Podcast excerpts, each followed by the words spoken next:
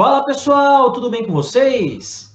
Aqui de novo Marquinhos, meu amigo Jason. Olá pessoal, tudo bem com vocês? Estamos aqui para mais um episódio do podcast Vem Cienciar. Hoje a gente resolveu fazer um episódio que a gente adora receber convidados, né, Jason? A gente adora estar com a galera aqui e, e aprendendo muita coisa e tal. Mas a gente resolveu fazer um episódio, como alguns outros a gente já fez, só eu e o Jason. É, na verdade, até a proposta inicial, quando a gente pensou no podcast, era essa, e a gente convidou o Brunão para a primeira, primeira participação, gostou, e foi convidando outra pessoa, outra pessoa, e foi ficando muito bacana, a gente to, tornou isso meio que um hábito, mas a gente veio hoje aqui porque a gente vai falar de um assunto que, como biólogos, né, temos alguma propriedade para falar, e principalmente o Jason, né, que eu sempre brinco que eu sou entusiasta da ciência e o Jason é o cientista da dupla, então o Jason tem bastante propriedade para falar sobre o assunto. O assunto de hoje é vacina. Tá? Então a gente vai trabalhar é, é, é, esse assunto, claro, porque está em voga aí por conta da, da Covid-19 e tal, então acho que é interessante trazer essa informação né, para o nosso público de o que, que é uma vacina, como foi criada a primeira vacina, a gente esqueceu de botar no roteiro, vou falar aqui, Jason, é, que nossa, a primeira vacina lá do Edward Jenner e tal, da varíola, vou comentar isso aí direitinho, tá? Então, uh, a gente vai começar falando de vacina, o Jason deu uma estudada bem legal no assunto aí para falar, né? então a gente vai é, tratar esse assunto hoje, beleza? Até foi um pedido, né, do nosso do nosso público aí, pessoal, nossos ouvintes pedindo para falar de vacina. A gente tem alguns outros pedidos aí que a gente está devendo aí ainda, mas a gente vai aos pouquinhos aí estudando para gravar né, os pedidos da, da nossa audiência, tá bom? Então, Jason, a gente vai começar falando o que é vacina, tá? Vou deixar a parte mais difícil para ti e eu vou começar explicando essa parte mais fácil, então. O que, que é a vacina, né? Bom, a gente pode definir vacina como uma forma de imunização ativa. Qual é a diferença? Bom, você tem dois tipos de imunização no teu organismo, vamos chamar assim, tipo de imunidade. A imunidade humoral, que trabalha com anticorpos, que são glicoproteínas, né? São proteínas que vão combater agentes antígenos, e a gente vai definir isso aí um pouquinho já já. Né? É, e a gente tem imunidade celular. Uh, a vacina, ela estimula a imunidade humoral, de forma geral, a produção de anticorpos, tá? Como é que funciona? Você tem antígenos. O que é um antígeno? É alguma coisa que estimula o teu sistema imunológico a trabalhar. Isso é um antígeno. Então, assim, um vírus é um antígeno, né? Uma bactéria pode ser um antígeno. Uma, mas qualquer bactéria é um antígeno? Não, gente. Né? É, é uma bactéria que o teu sistema imunológico interpreta que não é legal para ti, que não é bom dela ali vai tentar combater. Porque quando você toma um, né, um leite fermentado, um iogurte, come um queijo gorgonzola, você está ingerindo micro-organismos que não são do teu organismo, né, não são parte do teu corpo, mas não são antígenos, não vão estimular o teu sistema imunológico a trabalhar. Tá? Bom, então antígeno é alguma coisa que faz teu sistema, que ativa teu sistema imunológico. Pode ser um vírus, pode ser uma bactéria, pode ser um fungo, pode ser um protozoário, pode ser um verme, pode ser uma toxina por exemplo, né, um, um veneno de cobra, de aranha e tal. Beleza. Então, o que, que seria uma imunização ativa? É quando o teu organismo produz anticorpos para combater esse antígeno. O que, que seria, então, Marquinhos, uma imunização passiva? É quando você recebe anticorpos prontos. Tá? Tanto a imunização ativa quanto a passiva, elas podem ser artificiais ou naturais. Vamos lá. Como é que a imunização passiva natural. Tu recebe anticorpo pronto ou via placenta ou pelo leite materno. Isso é imunização passiva natural. Como é que uma passiva artificial? Um grande exemplo tá, é o soro antiofídico. Tu injeta o veneno na, co na do, da cobra no cavalo, o cavalo produz anticorpo, tu extrai esse anticorpo lá, filtra e injeta na pessoa. Outro exemplo, Jason, que a gente pode citar de imunização passiva artificial é o que está em teste até aí o tratamento de Covid, né? Que é tirar as gama-globulinas, o IgG, de pessoas já tratadas para né, injetar em pessoas doentes, né? Ainda está em fase de teste, quem sabe é uma possibilidade e tal. Mas é um exemplo de imunização passiva na, é, artificial. Você recebe anticorpo pronto na forma artificial. Na imunização ativa também pode ser natural ou artificial. Tá? Como é que a gente pode exemplificar? Uh, eu tô com uma gripe, a gente está gravando remotamente aqui, mas se eu estivesse lá com o Jason, tomando nosso tradicional shopping depois das gravações é, é, presenciais, aí se eu tô com uma gripe, o Jason, né, em contato comigo, pega essa gripe, ele vai, né, o sistema imunológico dele vai reconhecer esse antígeno, vai produzir anticorpos, e isso foi de uma forma natural. Então, imunização ativa, porque ele produziu anticorpos, não recebeu pronto, e é natural. Como é que é uma ativa artificial? Essa é a vacina. Um antígeno, gente, a gente fala assim, ah, antígeno pode ser uma bactéria, um vírus tal, mas na verdade, na verdade, o que o teu corpo reconhece desse vírus, dessa bactéria, desse protozoário, é alguma molécula desse agente. Ele não vai reconhecer o vírus inteiro, não vai reconhecer a bactéria inteira. Tem uma bactéria, tem uma proteína lá da bactéria, tem uma proteína lá do vírus que o teu sistema imunológico vai reconhecer. Por exemplo, você tem o vírus do sarampo. Então, ele tem lá proteína no seu capsídeo e vai ter uma proteína específica que vai estimular teu sistema imunológico. Os seus linfócitos TCD4 lá vão reconhecer essa proteína, opa, vamos produzir um anticorpo para combater. No que, que consiste a vacina? É você ensinar o teu organismo a produzir anticorpo. Então, você pega assim, por exemplo, tá? a vacina ela pode ser, o Jason vai falar depois dos tipos de vacina, mas uma vacina, muitas vezes, ela é com um vírus atenuado. Você faz uma atenuação desse vírus em laboratório, coloca, vamos por assim, ó, eu nunca entrei em contato com o vírus do sarampo, nenhuma vez na vida. Aí eles pegam o vírus do sarampo, atenuam no laboratório e injetam em mim. Entra esse vírus do sarampo fraco, atenuado, e o meu sistema imunológico reconhece, opa, peraí, esse cara aqui tá aqui para sacanear, quer fazer mal. Então ele produz anticorpos, que é o primeiro, o primeiro grupo de anticorpos que você produz no primeiro contato com o vírus, né, com qualquer antígeno, na verdade, que é o anticorpo IgM, imunoglobulina M. Ele produz, demora para produzir, produz pequena quantidade. Só que a partir do momento que ele reconheceu aquele antígeno e produziu IgM em pequena quantidade, você vai criar células de defesa de memória, células imunitárias de memória. Então, essas células de memória vão estimular a produção de anticorpos chamados de IgG. Então, se numa segunda, um segundo contato, um terceiro contato com esse vírus, né, você tiver né, esses, esses próximos contatos, o teu sistema imunológico já tem uma memória, então ele vai produzir anticorpos mais rapidamente em maior quantidade, que são os IgG. Certo? Então, isso é uma vacina. É tu colocar o vírus atenuado, a bactéria atenuada, ou então somente a proteína que teu, lá da bactéria, do vírus que o teu sistema imunológico reconhece, para ensinar o teu corpo a produzir um anticorpo só que esse, é, né, esse antígeno tá, não vai te causar sintomas graves, às vezes nem, geralmente nem causa sintoma, causa sintomas muito leves. E quando chegar o agente infeccioso, o antígeno forte, tu já aprendeu a produzir, tu já tem célula de memória, tu vai combater sem ter sintomas. É, ou com sintomas muito fracos. Essa é a ideia da vacina. Aí é interessante a gente lembrar a história da primeira vacina do mundo. Ela foi criada por um cara lá no século XVIII, chamado Edward Jenner. O Jenner observou varíola que era uma doença que atacava humanos tinha uma variedade da varíola que atacava gado, vaca. E ele começou a fazer algumas observações interessantes. Tá? Ele dizia, ele pensou, ele observou o seguinte: é, varíola, vamos lá. Quem pega uma vez não pega de novo. Essa foi a primeira observação do Jenner.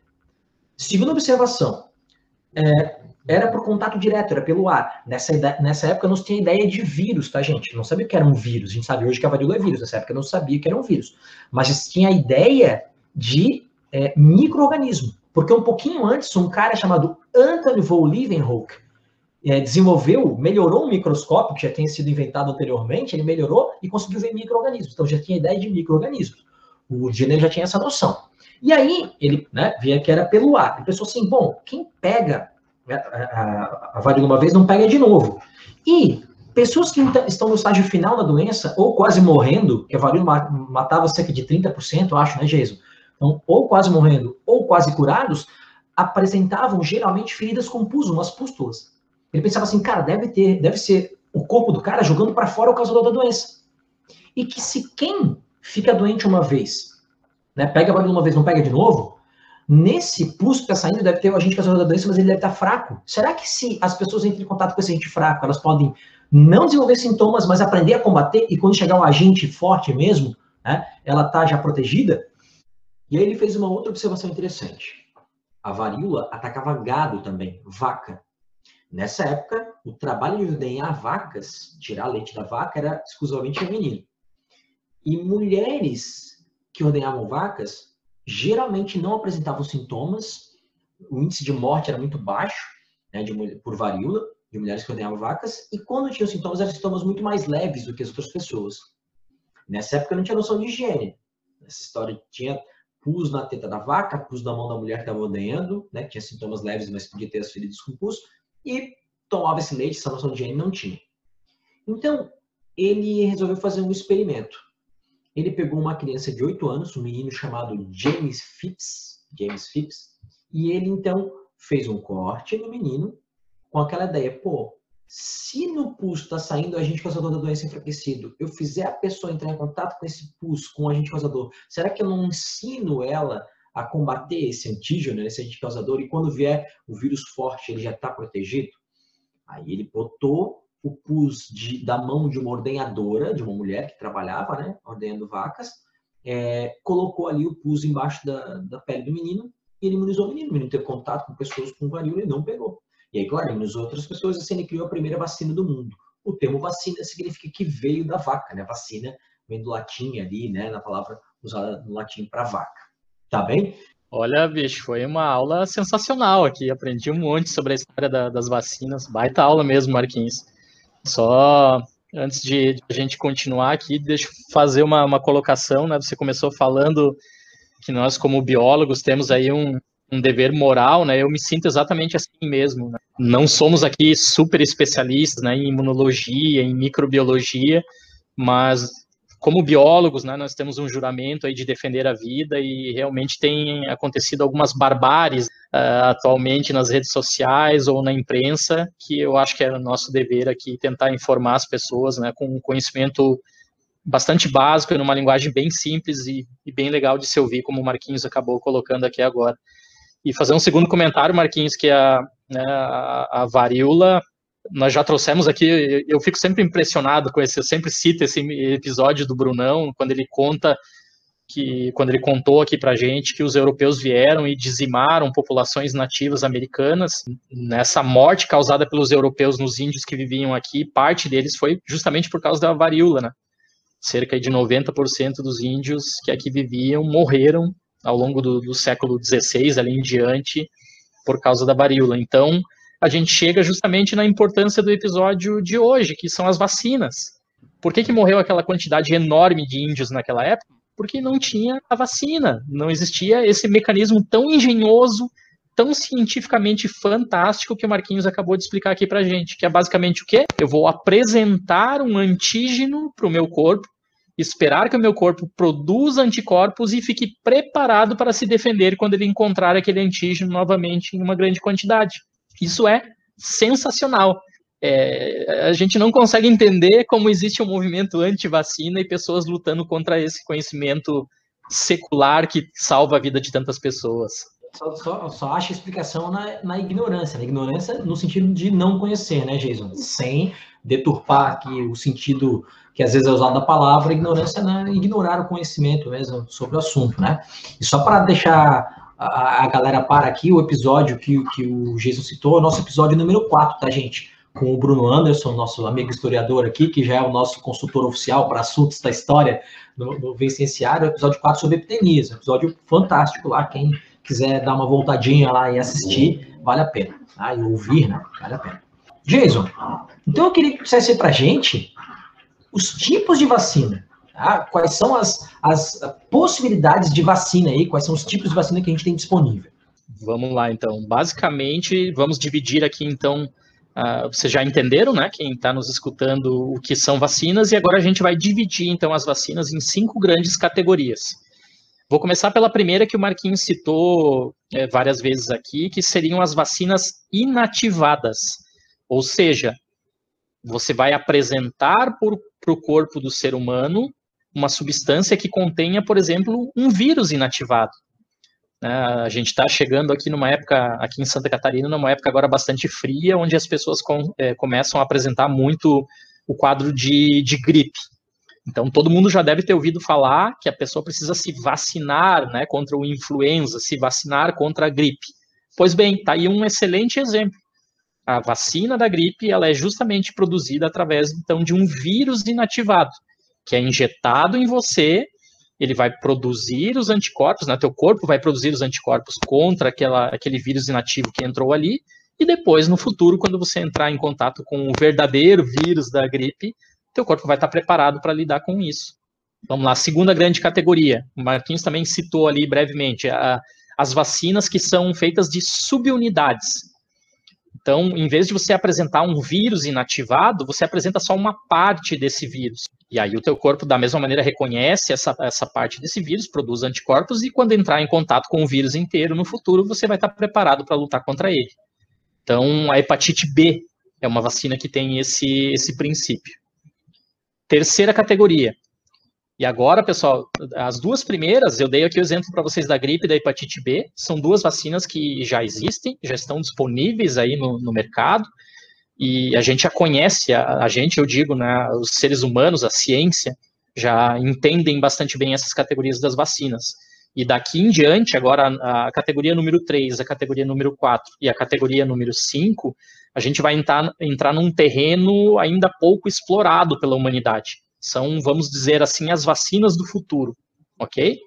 Então, a terceira categoria, as vacinas é, de vetores virais quiméricos, as vacinas que combinam um vírus com outro. Então, por exemplo, eu estou aqui tentando descobrir uma vacina para Covid-19. Eu vou pegar o vírus, por exemplo, da gripe, e vou inserir alguns genes do, do SARS-CoV-2 dentro do vírus da gripe. E aí esse vírus da gripe vai ser injetado em mim, meu corpo vai produzir os anticorpos e aí eu vou ter né, a vacina viral quimérica. Seria essa a terceira categoria. A quarta categoria, as vacinas de DNA. Então, o que a gente vai estar apresentando para o corpo produzir anticorpos são plasmídios, são DNAs circulares, encontrados comumente em bactérias, que contêm, dentro desse plasmídio, um gene do vírus. Quando essa vacina for injetada em mim, o meu corpo vai reconhecer, vai ler aquele genezinho ali, vai produzir um RNA a partir dele, vai produzir uma proteína do vírus dentro do meu próprio corpo, vai estimular o meu sistema imune e também, da mesma maneira, eu vou estar aí imunizado, né, preparado para o futuro. Uh, existe muito, mais para frente nesse episódio a gente fala, mas eu já vou deixar a dica aqui, tem muitos pesquisadores que alertam uh, uma grande preocupação para essa categoria, para as vacinas de DNA, porque esse plasmídio, ele é um DNA, que contém os genes do vírus. E o medo é, esse plasmídio com, genes, com o gene, ou os genes do, do vírus, eles vão permanecer muito dentro da tua célula, eles vão de repente entrar dentro do teu núcleo e ser absorvido pelo teu próprio DNA, isso poderia modificar o DNA da espécie humana, certo? E a quinta categoria a mais inovadora, talvez de todas, são as vacinas de RNA. Também tem um, um caso depois para falar dela mais para frente no, no, episódio, e né, porque já existe uma vacina de RNA sendo testada para COVID-19, Nesse caso, nas vacinas de RNA, então o RNA do vírus ele é encapsulado e é mandado na, na forma de vacina para dentro das, das suas células. Essas células vão utilizar esse RNA para fazer uma proteína do vírus. Então, por exemplo, o SARS-CoV-2, de novo, que é agora a Covid-19 está nos, nos tirando o sono, então está todo mundo pesquisando isso. Eu posso pegar um RNA do SARS-CoV-2, esse RNA por exemplo, ele é feito para produzir a proteína S do vírus, que é a proteínazinha que faz o vírus entrar dentro das nossas células. Então eu pego o RNA para fazer a proteína S do vírus e jogo dentro das minhas células. A minha célula vai produzir proteína S do vírus dentro dela. Ué, mas a minha célula não está trabalhando para o vírus? Sim, ela está, ela, só que ela não está produzindo o vírus inteiro, ela está produzindo só as proteínas S essas proteínas S vão ser apresentadas para o meu sistema imune, a gente vai produzir anticorpos, vai ficar preparado para enfrentar o SARS-CoV-2 quando ele vier inteiro, com as proteínas S e com tudo o resto que ele tem, certo? Então essas são basicamente as cinco categorias, assim, é, claro que a gente resumiu bastante aqui os imunologistas, e o pessoal deve, nossa, mas ele esqueceu de falar disso, né? O nosso objetivo aqui é, é tentar trazer para uma, uma linguagem um pouco mais simplistas, e resumir todo esse vasto e fascinante campo dos estudos da vacina, das vacinas, em apenas cinco categorias. Então, as inativadas, com, por exemplo, vírus inativo, vacina da gripe, as vacinas de subunidades, por exemplo, a vacina da hepatite B, onde a gente apresenta na vacina só uma proteína do vírus, só um pedaço dele, as vacinas quiméricas, onde a gente combina um vírus com outro, as vacinas de DNA, onde a gente apresenta o DNA do vírus, e as vacinas de RNA, onde a gente apresenta o RNA do vírus para nossas células produzirem a nossa imunidade. Show de bola, Jason. Muito bem explicado, cara. É, eu confesso que assim, ó, o Jason falou que ia pesquisar, eu falei, cara, nem vou pesquisar essa parte aí. Vou deixar pro Jason, que ele vai me dar uma aula sobre isso aí. Agora eu já aprendi. Eu, em sala de aula, falo de vacina de DNA, né, Jason? Comentei contigo, né? Mas a vacina de RNA, para mim, é uma novidade. Jason, vamos lá, cara. Eu quero que você diga pra gente agora, e isso é uma coisa que você vai falar com muita propriedade, porque é, eu quero que você fale sobre as fases de teste de uma vacina, que eu acho que são muito parecidas com a fase de, com as, as fases de teste de fármacos, né?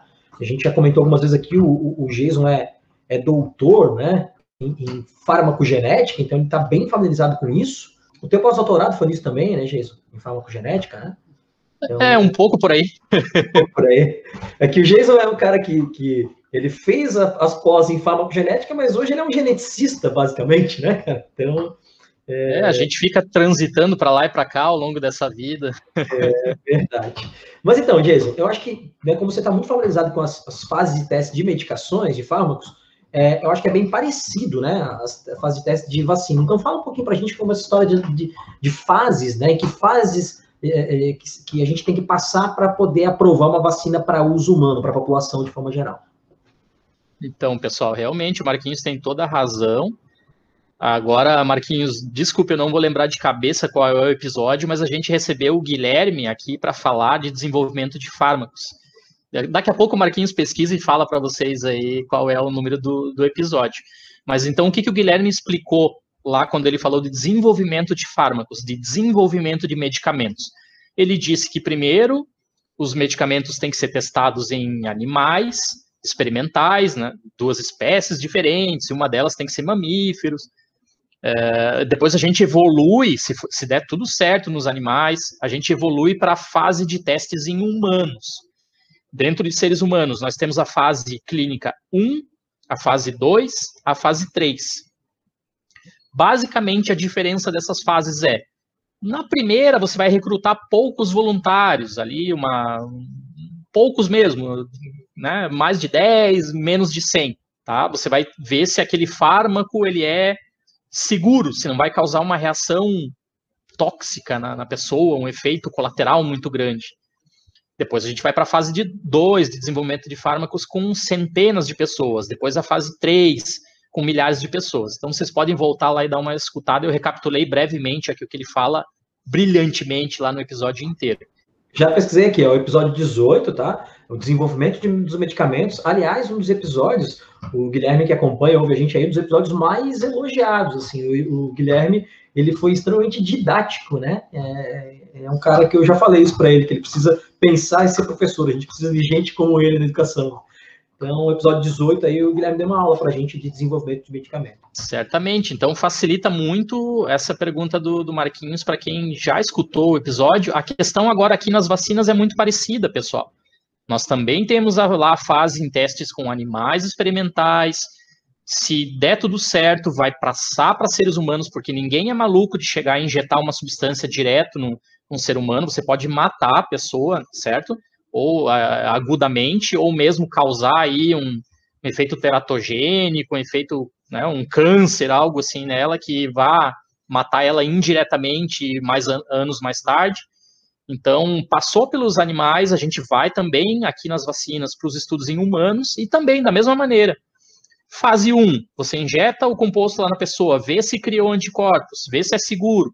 Fase com poucos pacientes, né, com poucos voluntários, dezenas. Fase 2, agora você recruta centenas de pessoas. Fase 3, milhares de pessoas. A fase 3 é a mais importante, pessoal. na fase 3, além de você ter milhares de pessoas, você já tem a noção que aquela substância que você está testando, ela vai produzir realmente anticorpos, você já tem uma certa noção que, que faz o efeito benéfico, você já tem uma certa noção que que aquilo ali não é tóxico, não vai causar algum efeito colateral, mas você vai acompanhar essas milhares de pessoas, às vezes por meses, para ter o quadro completo, para saber se não é, de repente, causado um efeito uh, inflamatório na pessoa meses depois, ou um câncer, de repente.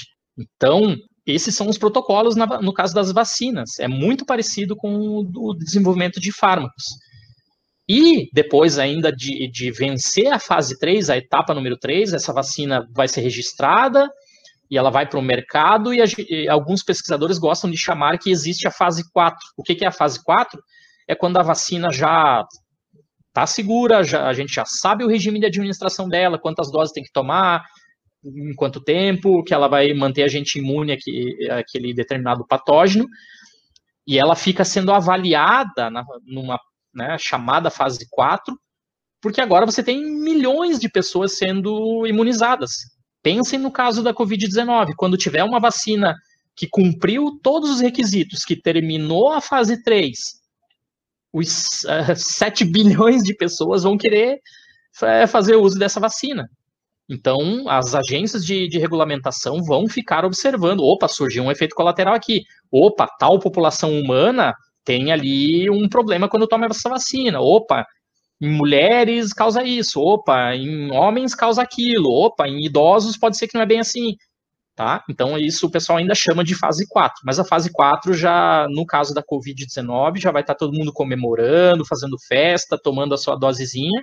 E aí, se acontecer algum problema que não foi observado anteriormente na fase 1, na fase 2 ou na fase 3, a vacina é retirada do, do mercado, tá? Como acontece com alguns fármacos. Eles passam um estágio de desenvolvimento de animais, lá no, no rato de laboratório, no camundongo, no cachorro, eles vão para testes em humanos, passa a fase 1, passa a fase 2, passa a fase 3, a substância é registrada pelo FDA lá nos Estados Unidos, ela vai para a clínica, ela está na farmácia, as pessoas compram, usam o medicamento, mas aí tem problemas, e aí ele é retirado, ele sai da, da como se fosse retirado na fase 4. Tá?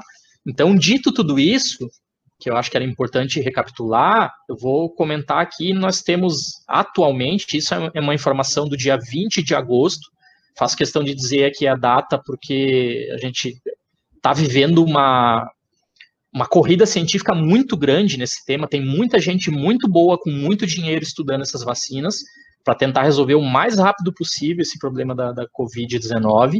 Então, pode ser que até o momento que esse episódio vá ao ar, a gente já tenha um esse quadro um pouco modificado, certo? Mas hoje, dia 20 de agosto, nós temos então, anotem aí, pessoal, peguem papel e caneta para ficar, para não, não cair mais em lorota de, de imprensa.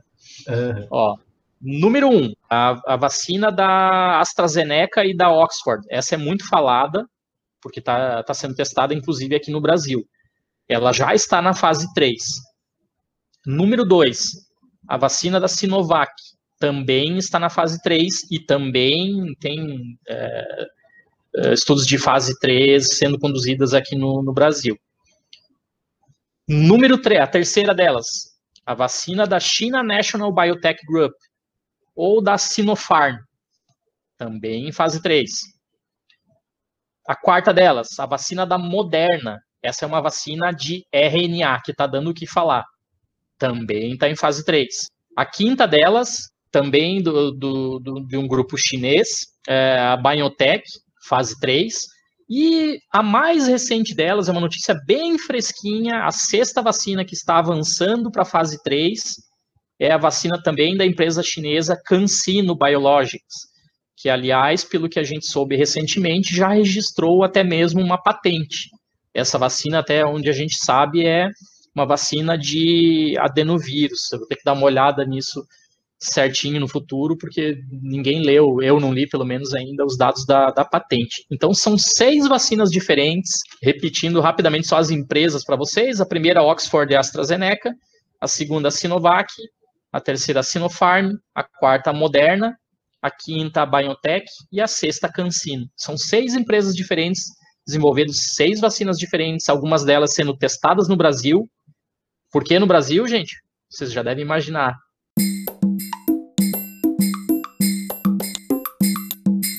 Por quê? Porque aqui, o que, que, tem aqui, Marquinhos, agora? Somos o epicentro, né, cara? A gente é uma, a gente é o primeiro em alguma coisa, né? é, infelizmente essa corrida estamos liderando, somos o epicentro em casos de, de Covid-19. Então, o Brasil ele se torna referência para estudos de fase 3, porque aqui tem milhares de pessoas que podem ser voluntários para né, esse teste de, de fase 3 da, da vacina. Então, basicamente, são essas aí, Marquinhos, que estão mais avançadas no, no presente momento. Ô, Geison, antes de eu te pedir uma outra contribuição aí para o nosso papo, eu só queria fazer é, comentários, dois comentários em cima do que você falou. A primeira é essa história de as pessoas comemorando o número de, de curados, né? Não, peraí, cara. Né? Não dá para comemorar o número de curados, gente. É óbvio que se você tem uma grande né, contaminação, você vai ter um grande número de curados. Não faz sentido a gente comemorar isso, gente. Não faz sentido. Né? É aquela analogia que alguém fez e eu achei super válida, que é tu comemorar o gol do 7 a 1 né? Olha só, 7 a 1 na Alemanha, fizemos um gol, e viva o Oscar, né? Fiz o gol. É... Não dá. E aí, outra coisa que eu acho super interessante, Giz, a gente até bateu um papo hoje sobre a história dos testes genéticos, que tem agora um laboratório brasileiro fazendo e tal. É, uma coisa que a gente comenta, né, e já comentou em outros episódios, não sei se foi com a Nathalie ou com o Guilherme, que uh, a ação do fármaco ela é diferente em cada pessoa, né? não é igual em todo mundo. Então, um remédio que para mim pode ser muito, fazer muito efeito, efeito muito bom e não, dá, não fazer mal nenhum, para você pode não fazer tanto efeito, pode te fazer mal. E isso, a genética também influencia. Muito que tu estuda, né, Geison, a parte de farmacogenética, né? É, Nesses testes, tem um teste mais completo que você pode fazer isso, né? Ver qual. Ah, não, é esse, essa medicação pode dar alergia, essa medicação tem uma, uma chance de dar alergia, essa medicação não é tão eficiente para você em cima dos teus genes. Então, os caras testam uma vacina, por exemplo, testando aqui no Brasil, vacina aí da, da AstraZeneca, né? E, e aí estão testando aqui no Brasil, daqui a pouco vão aplicar essa, essa vacina para uma população, sei lá, no Oriente Médio, Cara, o pool gênico né, dessa população não é o mesmo que o nosso. Então, pode ser que para eles a vacina não faça tanto efeito, não seja tão eficiente. Pode ser que para eles a vacina traga algum efeito colateral que para a gente não trouxe. Então, tudo isso é muito complicado. Né? Jason, previsões para a vacina estar disponível para a gente. Você falou dos testes e tal, mas assim, ó, previsão. As previsões mais otimistas e as mais pessimistas para a gente ter a vacina disponível para a gente. Ó, vamos começar a vacinar essa galera agora. Quais são as previsões que você pode falar para a gente aí? Momento mãe de Ná agora. vamos tentar, é, vamos tentar aprender o futuro. Mas é, a gente brinca um pouquinho, uh, Marquinhos sabe disso, mas uh, claro, a ciência ela tem algumas previsões. Uh, esses uh, tempos agora fiz uma live com meu pai por um motivo óbvio, né? O Dia dos Pais. E ele relembrou quando a gente conversou lá em março. Ele me perguntou, Jason, o que, que a ciência está falando aí a respeito do, do coronavírus? Eu disse, pai, incrivelmente está se falando em 3 milhões de infectados e em 100 mil mortos só no Brasil. E ele confessou agora no Dia dos Pais que ele ficou com aquilo na cabeça e falou: Nossa, não pode ser, é muita gente, não, está errado, né? E olha só, a gente está agora no final de agosto, já com mais de 110 mil mortos no Brasil, e com chegando já quase a 3 milhões e meio de pessoas infectadas, sabendo que o Brasil é um dos países que menos testa e sabendo que o governo brasileiro tenta esconder os números da pandemia, ou seja, esses números devem ser muito maior. Então, pessoal, a ciência é, é algo fantástico. A gente tenta levar essas informações aqui para vocês, brinca, né? Vamos fazer uma, uma previsão aqui nível mandiná, mas na verdade não é uma previsão mandiná. É uma visão, uma previsão baseada em conhecimento científico. É o que as empresas estão dizendo, é o que os pesquisadores estão dizendo. Então, Marquinhos, uh, assim, as, as, previsões mais otimistas, se vocês pegarem e voltarem um pouquinho o episódio dessas seis vacinas que eu falei, vamos lá, a AstraZeneca com a Oxford, número um, a Sinovac e a CanSino. Talvez a Moderna, e a Biotech também. Essas são, das seis, são as cinco que a gente pode apostar que serão as cinco primeiras, porque elas já estão na fase 3, pessoal. A da Moderna, ela já vem na fase 3 há bastante tempo. O problema é que ela é uma vacina de RNA, então é um pouquinho mais complicado, a gente ainda não, não domina completamente essa técnica. Se eu fosse chutar, e dentre essas cinco, então tem seis em fase 3, cinco eu comentei aqui de novo, dessas cinco, eu apostaria mais na Oxford e AstraZeneca como a primeira, e aí é uma felicidade, porque o Brasil está participando do desenvolvimento, e a previsão, a promessa, pelo menos, é que o SUS brasileiro teria a condição de receber essa vacina e imunizar as pessoas gratuitamente, o que seria fantástico. Defendam o SUS! E... Temos um episódio sobre o SUS também. Então, essa previsão otimista, Marquinhos, seria com certeza, pessoal, para os últimos três meses do presente ano, 2020. Então, não sei se dezembro, não sei se novembro, não sei se outubro. Entre essas, esses três meses, a maior probabilidade é que essa vacina ficasse pronta no mês de dezembro. E aí, pessoal, as previsões um pouco menos otimistas. E aí começam a ser já mais realistas. É 2021, não tem jeito. É, a, a, vacina da BioNTech, essa vacina por último, agora que avançou para a fase 3 da CanSino, eles podem prometer, eles podem falar que vai estar tá pronto amanhã, que está todo mundo salvo em breve, mas não é bem assim. A fase 3 demora muito. Vocês escutaram e devem relembrar, recentemente, a Rússia veio com um papo de que em agosto ela já estaria produzindo uma vacina. Depois os, a comunidade científica apertou os russos, é, queremos ver os dados, queremos entender em que fase vocês estão, e eles não liberaram, é, é toda uma, parece uma, uma caixa preta ali, né, de, de, de, de segredo na, nessa questão da vacina russa, e eles já falaram, não, mas é setembro, e aí, alguns países, inclusive o Brasil, tá, vamos cooperar, a gente compra, agora parece que o México está interessado, a gente compra de vocês, mas a gente precisa saber como é que tá. E aí os caras disseram, ah, não é bem assim, é, calma aí, papapá. E a notícia mais recente que a gente tem agora, justamente no final de agosto, é que a Rússia falou que agora ela vai iniciar a fase 3 de teste dessas vacinas. Ou seja, agora que ela vai recrutar lá os, mil, os milhares de de indivíduos para participar dessa fase 3, ou, ou seja, vai demorar um tempo bastante grande, tá, pessoal? Então, essa vacina da, da Rússia, a Sputnik 5, nomezinho legal, né? Essa Sputnik 5 não entrou nessa minha fala aqui nesse momento, porque ela é justamente uma caixa preta em termos de dados científicos. A gente não sabe, eh, a gente não, não, não tem os artigos, a gente não consegue avaliar ela, certo? Ah, mas se a vacina russa for segura, se ela passar todas as fases de testes e se ela ficar pronto antes, você vai ficar de birrinha dizendo que não pode tomar vacina russa? Eu não.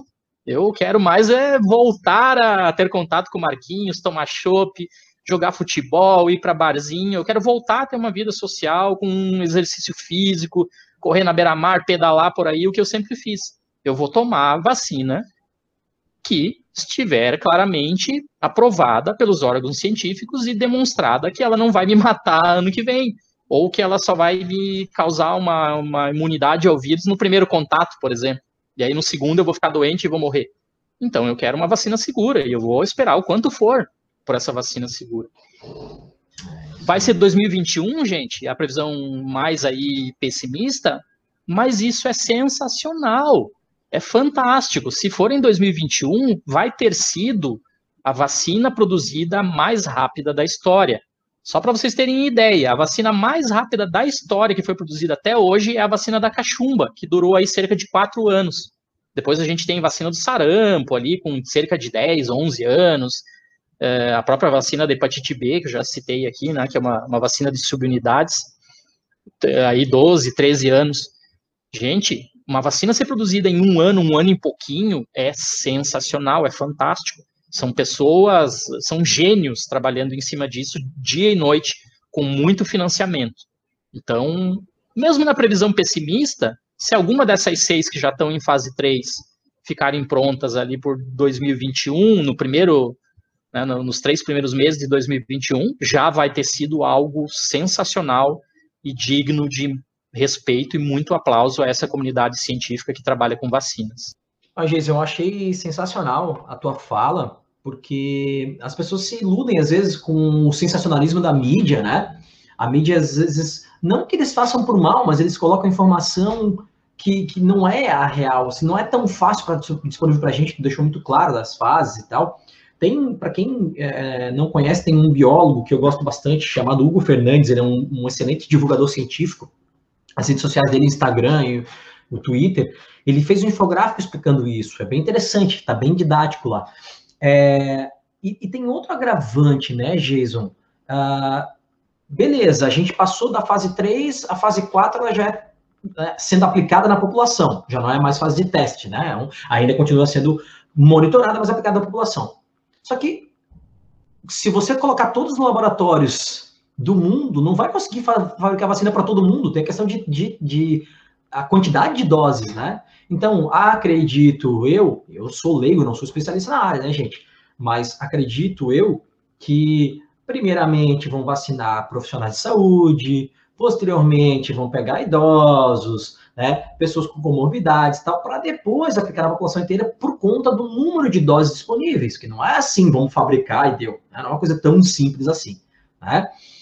Uh, só uma coisinha que eu queria comentar, Jesus, esse ano, né, eu já falei várias vezes que sou professor de ensino médio e, e cursinho para vestibular, a gente sempre teve uma noção né, aulas com noção de, de método científico para a galera. Mas esse ano eu estou pegando mais pesado as minhas aulas online em método científico, dando uma aula específica disso, porque as pessoas não sabem a importância de um N amostral.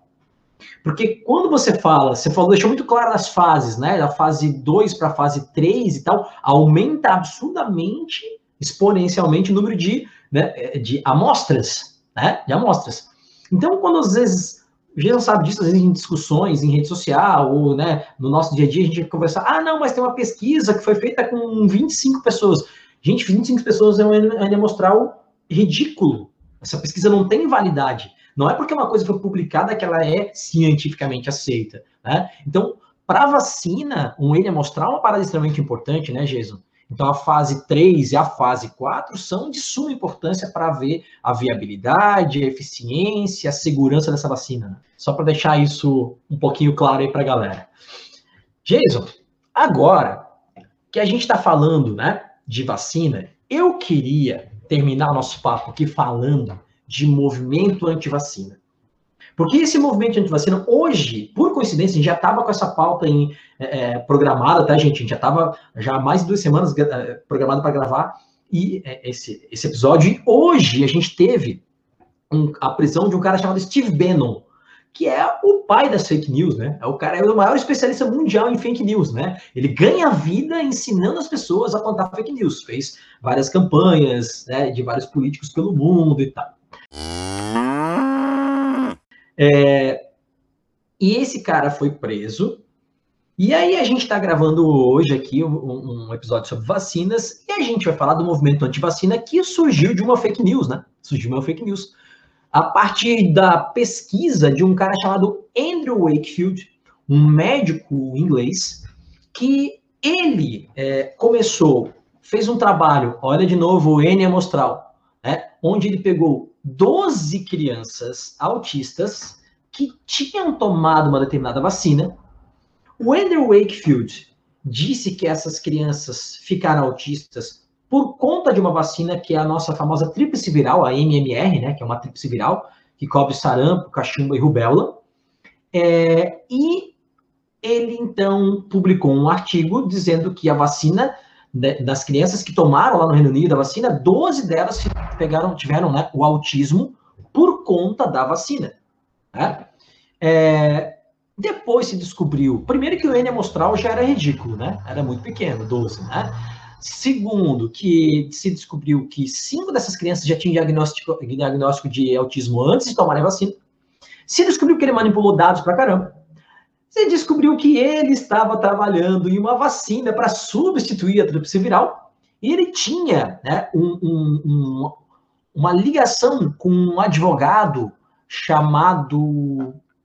O sobrenome dele é Barr, não lembro agora o primeiro nome. Né? Richard Barr. Richard Barr. Que o advogado estava ali mancomunado com ele para processar o laboratório que fabricava a tríplice viral. Então, era tudo uma parada, né? Que ele plantou para ter um, um, benefício e, como sempre, um benefício econômico, né, cara? Financeiro por trás disso. Só que o tiro saiu pela culatra, né? ele perdeu a, a, a, licença de médico dele, por pouco não foi preso, não foi passar né, a vida na cadeia.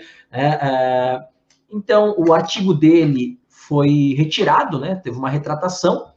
Então, essa é história Daí ele começou a espalhar essa notícia, gente, e muita gente até hoje lê essa notícia e toma como verdade, é fake news, né? Então as pessoas não têm a, a, o hábito e o cuidado de pesquisar sobre isso, né? E eu queria que o Jesus falasse um pouquinho sobre o artigo, porque é, inacreditavelmente, ou sei lá se é tão inacreditavelmente assim o Jesus vai falar pra gente, esse artigo do Wakefield foi publicado no The Lancet. De novo, incrivelmente, no The Lancet, né, Marquinhos? Exatamente. Estava lembrando aqui na tua excelente explicação sobre esse tema que a gente recebeu aqui o professor Marcelo, da Universidade Federal do Paraná, e ele comentou também justamente sobre esse assunto no, no episódio de divulgação científica, que, de novo, o The Lancet aí aceitando um artigo que era fraudulento. É, infelizmente, o título do artigo, como o Marquinhos bem explicou, ele já fazia uma alusão a uma associação da vacina com, com autismo. Mas então, pessoal, esse, esse artigo ele foi excluído do The Lancet, né? ele era fraudulento, uh, o, o, pesquisador principal foi expulso da comunidade científica internacional, ele não pôde mais trabalhar com ciência, publicar na ciência, ele foi proibido de exercer medicina, mas uh, os impactos, infelizmente, perduram até hoje. Uh, esse, esse boca a boca ele se propagou e, e ganhou seguidores, e as pessoas, infelizmente, ao invés de tentarem estudar um pouco a, a imunologia, estudar um pouco o que o Marquinhos explicou aqui para a gente no, na primeira é, pergunta, olha, o que, que é uma vacina? Não, as pessoas infelizmente vão por outro caminho, elas começam a debater em grupos de fake news, é, começam a apontar efeitos para as vacinas que elas não podem ocorrer. Recentemente, eu recebi o contato aqui de, de, um, de, um, de uma jornalista querendo que eu opinasse a respeito de uma declaração de uma pesquisadora norte-americana, uma osteopata, uma médica osteopata, chamada Carrie Madej. E essa médica, basicamente, ela falava que é a, as vacinas de RNA que estão sendo desenvolvidas para a Covid-19 na verdade, elas têm o objetivo de nos transformar em organismos geneticamente modificados. É uma tecnologia para dominar massas. E ela fala nesse vídeo, com muita propriedade, dizendo que essa vacina de RNA para Covid, ela não passou pelos estudos em, em animais experimentais, que ela está sendo empurrada direto para seres humanos. É, são coisas, essas pessoas deveriam serem processadas por, por fazer acusações dessas. Essa vacina de RNA, que é desenvolvida pela. Ó, pessoal, não tem conflito de interesse, que eu não sou pago pela empresa, né? É empresa moderna, eu já comentei anteriormente sobre a empresa moderna, né? Está desenvolvendo, é uma das vacinas que está na fase 3 em seres humanos. Tá? Então, só para deixar claro, não estou sendo pago para falar isso agora, eu sou um cientista. E essa vacina, então, da Moderna, de, de RNA, ela passou já lá desde o começo, lá março, abril, eles já estavam testando em animais experimentais. Ela vem cumprindo todos os protocolos de fase 1, fase 2 em seres humanos, e agora ela está na fase 3. Vai ser aprovada? A gente não sabe.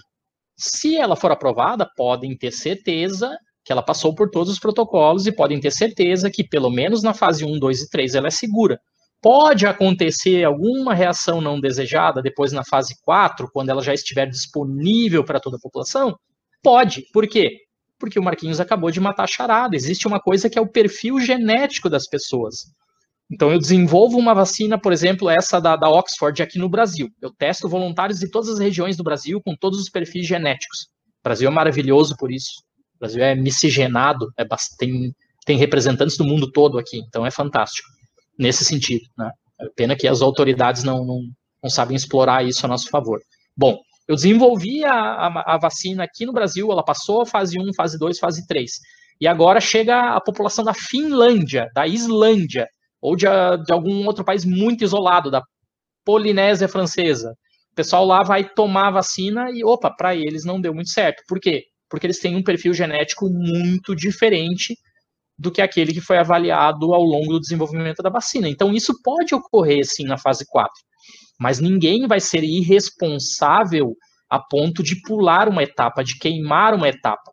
Vocês viram o que aconteceu, de novo, citando o caso da vacina russa. os caras, uh, não, já vão, já está patenteado, já vamos começar a produzir, em setembro aí já estamos distribuindo, o governo do Paraná aqui aceitou essa, essa lorota, já fez parceria, e, é, mas os russos não iam cometer tal atrocidade, se a vacina fosse, não fosse segura, eles não iam mandar para cá. Bom, o governo, como a maioria dos governos, não entende de ciência, e aí acaba caindo nesse tipo de, de conversa mole. Né? Contanto que os russos agora voltaram atrás e estão dizendo que sim, agora eles vão iniciar a fase de teste 3 em seres humanos. Tá? Então, essa pesquisadora especificamente, ela faz essas acusações em relação à vacina de RNA. Pessoal, o RNA é uma molécula muito instável, é destruído muito rapidamente. Ela vai cair dentro do nosso citoplasma, dentro das nossas células, nossas células vão utilizar esse RNA para fazer as proteínas spike, por exemplo, as proteínas S do vírus. Essa proteína S vai ser apresentada para o nosso sistema imune, vão ser produzidos anticorpos, e aquele RNA já deixou de existir.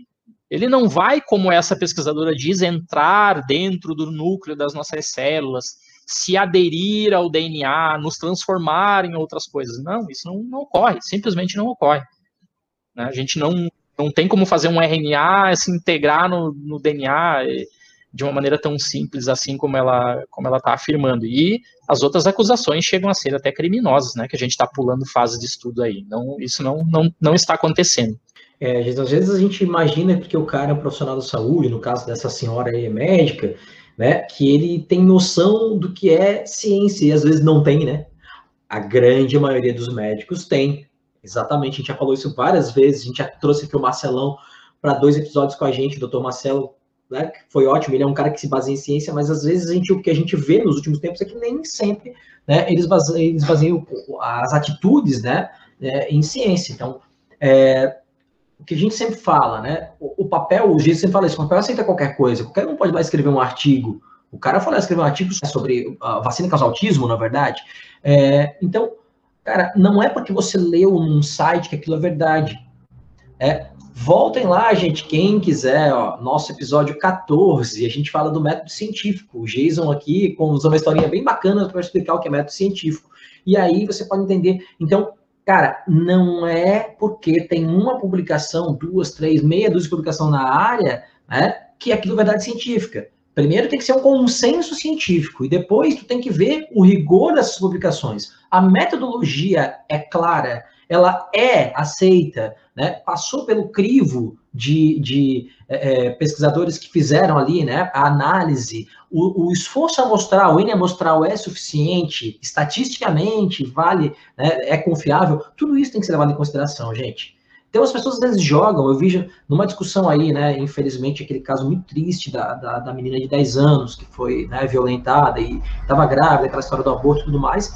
Eu vi gente soltando umas é, é, afirmações absurdas sobre embriologia, e aí quando eu, eu, eu, eu argumentava com referências né, embriológicas, Moore, Campbell e tal, as pessoas ainda queriam bater de frente. Eu falo, tá, mas qual é a sua referência? Ah, não, eu li um artigo. Tá, artigo de quem? Onde? sabe? Então, as pessoas não, não, não têm embasamento e querem discutir. Não acreditem em qualquer coisa, gente. Para confirmar a informação, busquem confiabilidade científica. Ouça o nosso episódio lá, o episódio 14 sobre método científico, você vai entender um pouquinho mais sobre isso. Ah, Marquinhos, só para finalizar a minha participação aqui nesse episódio, eu queria, em relação a isso que você acabou de colocar, a gente já citou aqui também em episódios anteriores o efeito Dunning-Kruger. Dunning-Kruger é, é o efeito que, basicamente, traduzindo aqui em um minuto, é um efeito onde as pessoas que não são especialistas se sentem mais aptas a falar de alguma, algum determinado assunto do que as pessoas que realmente são especialistas. Então, se no futuro a gente trouxer aqui um, um, um super pesquisador em imunologia e ele vier e, e, me desmentir, eu vou baixar a orelha e vou dizer, pô, realmente, o cara é um pesquisador da imunologia. Eu não sou. Eu sou um biólogo que conhece um pouco de imunologia e que estudo esses caras. Eles são as minhas referências. Eu aprendo com eles, com o professor Aguinaldo, com o professor Zanetti, com o professor Oscar, da Universidade Federal de Santa Catarina. Um abraço para vocês, professores. Muito obrigado. Se eles eh, vierem e deixarem um comentário no nosso podcast dizendo, ó, oh, corrige essa informação já não é mais assim. A gente vai baixar a orelha aqui e vai dizer, realmente, então tá, eles são os especialistas. E na sociedade, na atualidade, A gente defende a democratização da internet, mas a democratização da internet deu voz para muita gente que tem uma voz dentro da cabeça dela falando alguma coisa. Ela discorda do prêmio Nobel, porque tem uma voz dentro da cabeça dela, ela vai lá e discorda do prêmio Nobel, sem referência alguma, é a opinião dela. E a ciência, como o Marquinhos bem falou, não é assim, gente. Ciência é um muro do conhecimento, cada artigo é um tijolinho e aquele artigo não fica no muro para sempre. Ele recebe soco todo dia, porrada todo dia. E às vezes ele cai, porque ele não se sustenta. Se você construir um muro de vários artigos, aí sim você tem uma teoria, algo substancial. Então, gente, deixem para lá essa história do movimento anti-vacina. Podem acreditar na gente, se não acreditarem na gente, podem pesquisar, podem estudar a imunologia, ver que a gente estudou bastante para falar essas coisas todas aqui para vocês. E saibam, as vacinas estão aqui para nos defender de coisas muito perigosas, inclusive da morte. A gente já falou aqui que a varíola dizimou 90% da população nativa é, americana. Vocês podem ir na internet, nos livros, estudar a gripe espanhola, que não teve vacina, morreram basicamente aí 50 milhões de pessoas 100 anos atrás. Não existe vacina até hoje para AIDS, as pessoas morrem de AIDS, de dengue, de malária, de tuberculose. Então, desenvolver uma vacina é um esforço descomunal, é algo para garantir que ela seja segura, para salvar a sua vida e do seu filho, para garantir aquilo que o Brasil teve em 2016 no governo da presidenta ela mesma, todo mundo conhece, em 2016, o Brasil recebeu um, um certificado da OPAS como o país que estava livre do sarampo por causa da vacinação em massa. O que, que aconteceu agora recentemente? O sarampo está reaparecendo porque as pessoas caíram na história do movimento anti-vacina. Olha, se a gente tiver uma vacina produzida, que seja ano que vem, uma visão menos otimista, em 2021, depois ela vai começar a ser produzida em massa, como diz o Marquinhos. Vamos colocar na pior das hipóteses que lá no segundo semestre de 2021 todo mundo esteja vacinado. A gente começa a ter uma vida social de novo de uma maneira bem legal. Né, contato e aula e essa coisa toda, e jogo de futebol com torcida, é aquilo que, que existia anteriormente. E aí começar esse movimento anti-vacina de novo, nós teremos problemas, porque pessoas não vacinadas vão começar a distribuir o vírus por aí, e esse SARS-CoV-2 pode receber uma mutação aleatória muito grave, que torne ele uma coisa muito pior do que ele já é, e aí a vacina deixa de ser ineficiente. Então, por favor, vamos combater esses, essa, essa nhaca científica, vamos combater esse movimento anti-vacina desde já, para que a, não precisemos, daqui a alguns anos de novo, entrar num isolamento social de novo, numa quarentena de volta, quebrar a economia, essa coisa toda aí que todo mundo fala, por causa de pessoas que não vão se vacinar. Não tem o, o menor cabimento, né, gente? Então, muito obrigado. Aí, adorei, Marquinhos, a gente bater esse papo de novo. E um grande abraço para vocês todos, pessoal. Jason, só para finalizar minha fala aqui também, é, duas coisas importantes. Primeiro, que às vezes, pessoal, eu, eu ouvi isso de professores, cara, que trabalham comigo, que é assim, mas eu nunca vacinei meu filho, ele nunca pegou nada. Então, vacina não. Aí a gente tem que explicar para eles o que é uma imunização de rebanho, né, Jason? Que assim, se você tem 90, 95% das pessoas vacinadas, mesmo que seu filho não esteja vacinado, mesmo que você não esteja vacinado, não tem de quem ele pegar. Então não é porque você não vacinou que foi. A sorte é que os outros todos estão vacinados. Então a gente precisa da vacinação em massa. É, e outro detalhe importante é que você falou, né? Ciência não é opinião. Então, tudo que a gente traz aqui, pessoal, quando a gente vai dar uma opinião, a gente fala, olha só, na minha opinião e tal, mas fora isso, a gente trabalha com evidência e conhecimento científico. Citando o grande Karl Popper, como a gente já citou várias vezes, Jason, é o caráter temporário da ciência.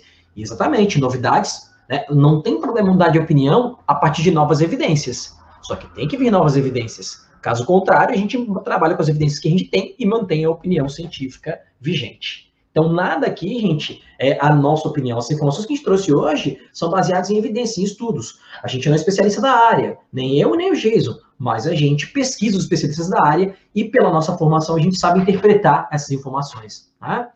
Jason, obrigado, foi um grande papo. Logo, logo a gente vai trazer outros assuntos aqui discutidos né, para vocês, galera. Então, sigam a gente lá nas redes sociais. Canal do YouTube a gente está começando a alimentar lá. A gente já fez um videozinho, tá? e o canal do YouTube lá Vem Cienciar, Instagram e Twitter Vem Cienciar, e-mail se quiser tirar dúvidas, né, sugestões, críticas também é vemcienciar.gmail.com. Procura a gente aí. Obrigado por ouvir a gente, um grande abraço e até mais.